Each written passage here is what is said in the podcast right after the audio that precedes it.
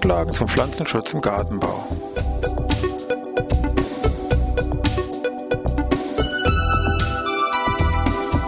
Ein wöchentlicher Podcast der Forschungsanstalt für Gartenbau an der Fachhochschule Weinstefan von und mit Thomas Lohrer.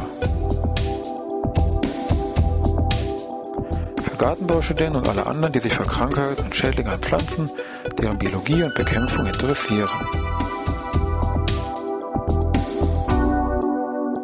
Thema heute Schädlinge im Winter.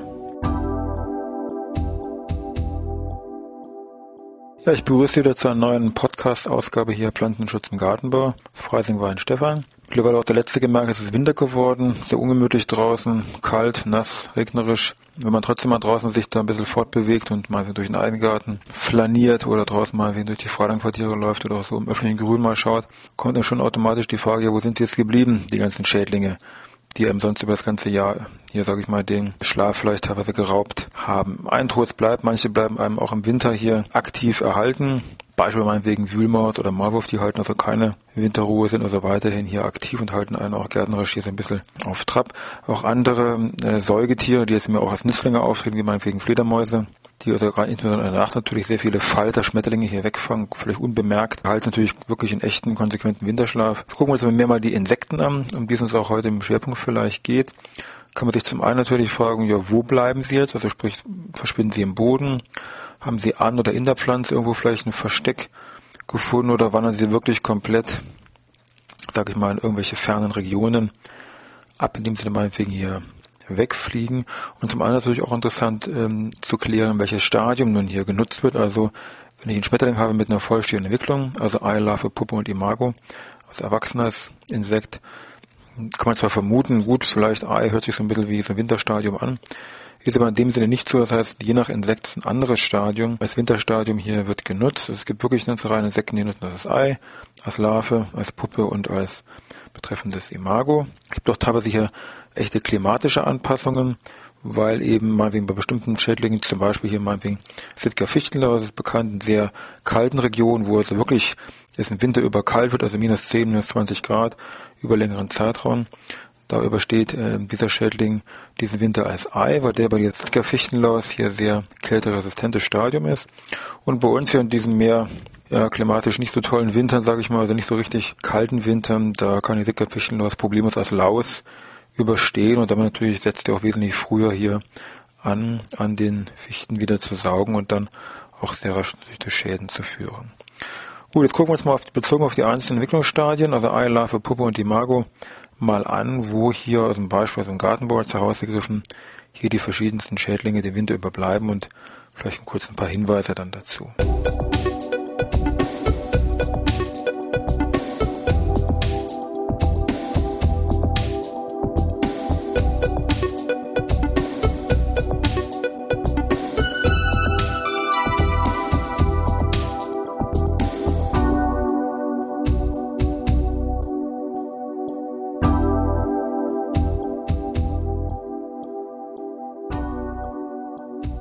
Also beginnen wir einfach mit dem Stadium vom Ei als Möglichkeit der Art der Überwinterung. Picken wir uns mal ein paar Beispiele raus.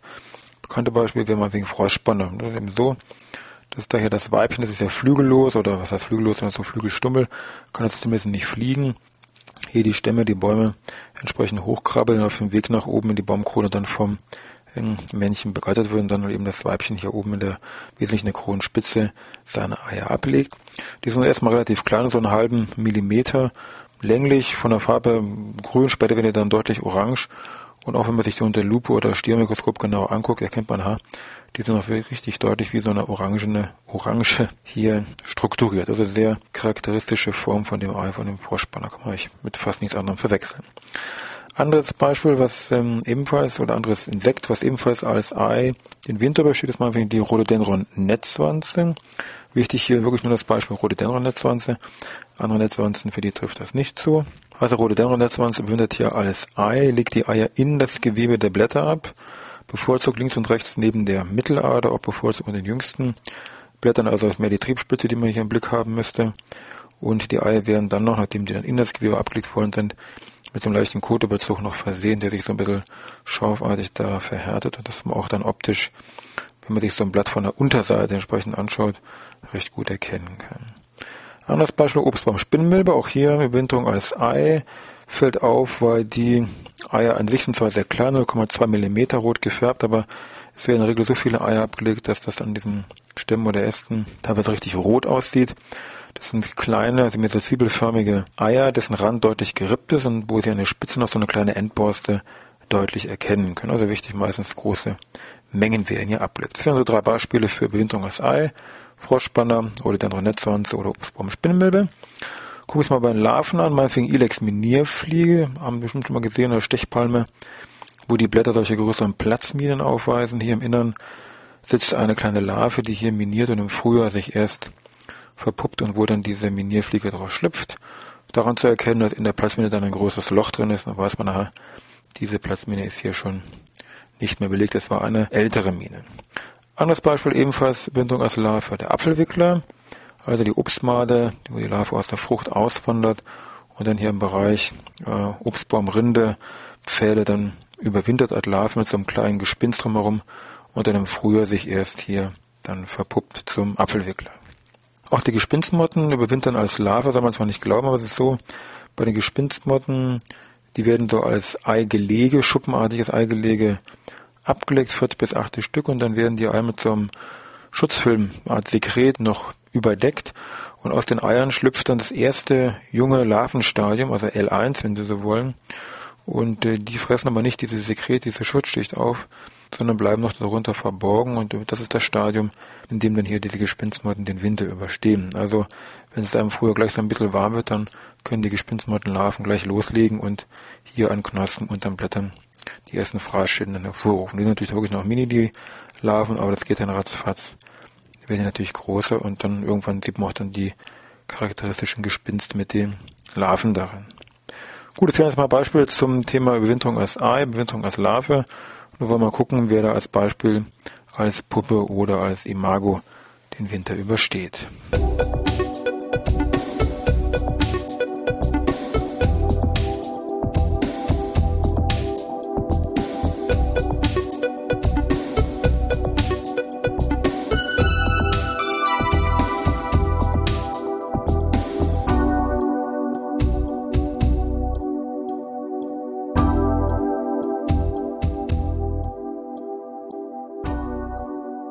Ja, das waren eben diese beiden Stadien Ei und Larve als Möglichkeit der Bewinterung. Jetzt haben wir Puppe und noch erwachsenes Tier. Beispielsweise jetzt zum Thema Puppe, großer Kohlweißling, also zum Beispiel aus dem Gemüsebau, sind diese bekannten, mehr so gelb-schwarz gefärbten Raupen, die ja doch teilweise für recht beträchtlichen Fraßschaden an Kohlpflanzen sorgen können.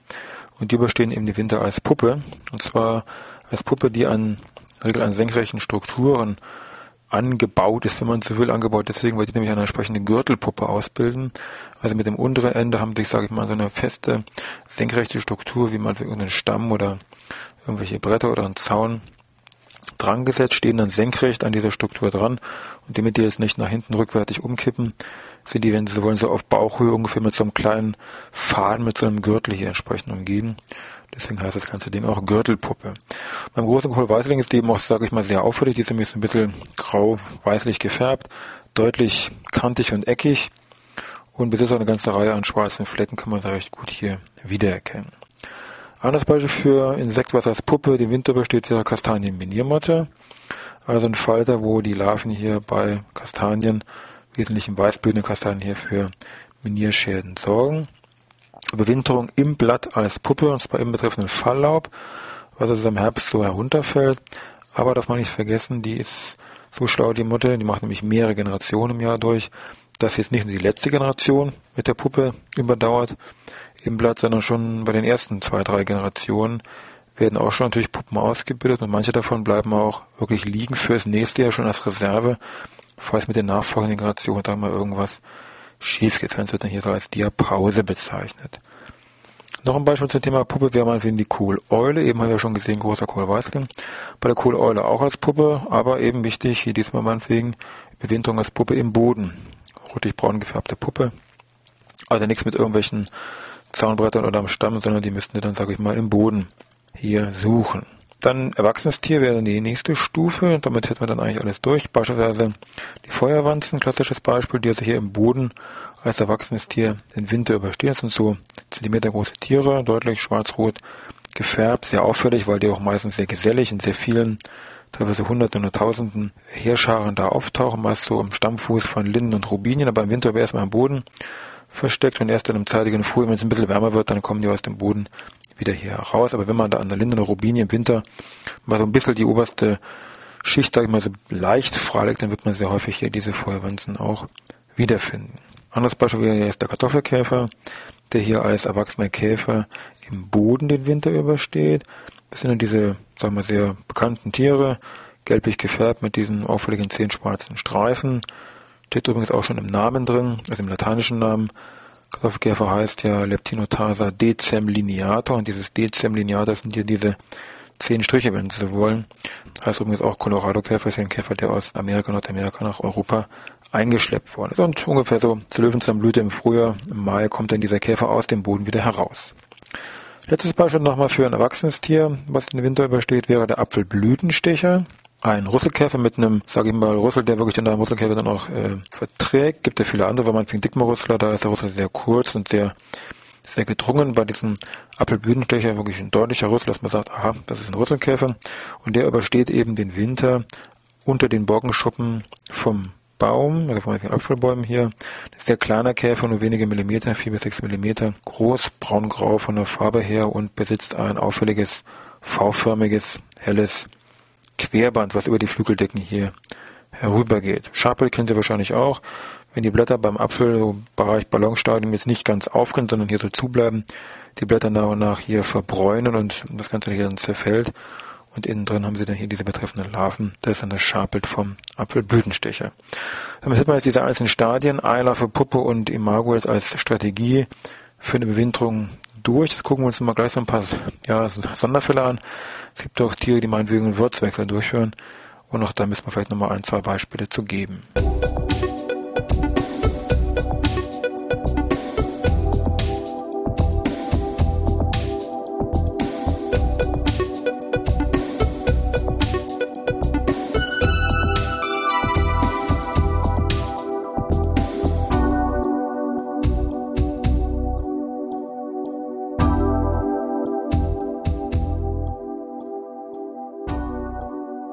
Ja, bezüglich Überwinterung nochmal in der Sonderfall eben Stichwort würzwechselnde Tiere. Wichtiges Beispiel wie hier meinetwegen die Salatwurzellaus, die, wie der Name schon sagt, am den Wurzeln von Salat hier äh, saugt und hier entsprechend auch zu Schäden natürlich führen kann.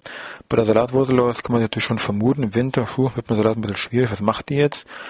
Die macht eben Stichwort Würzwechsel und zwar Schwarzpappeln, Populus nigra, insbesondere Nigra italica, also die bevorzugte Würzpflanze.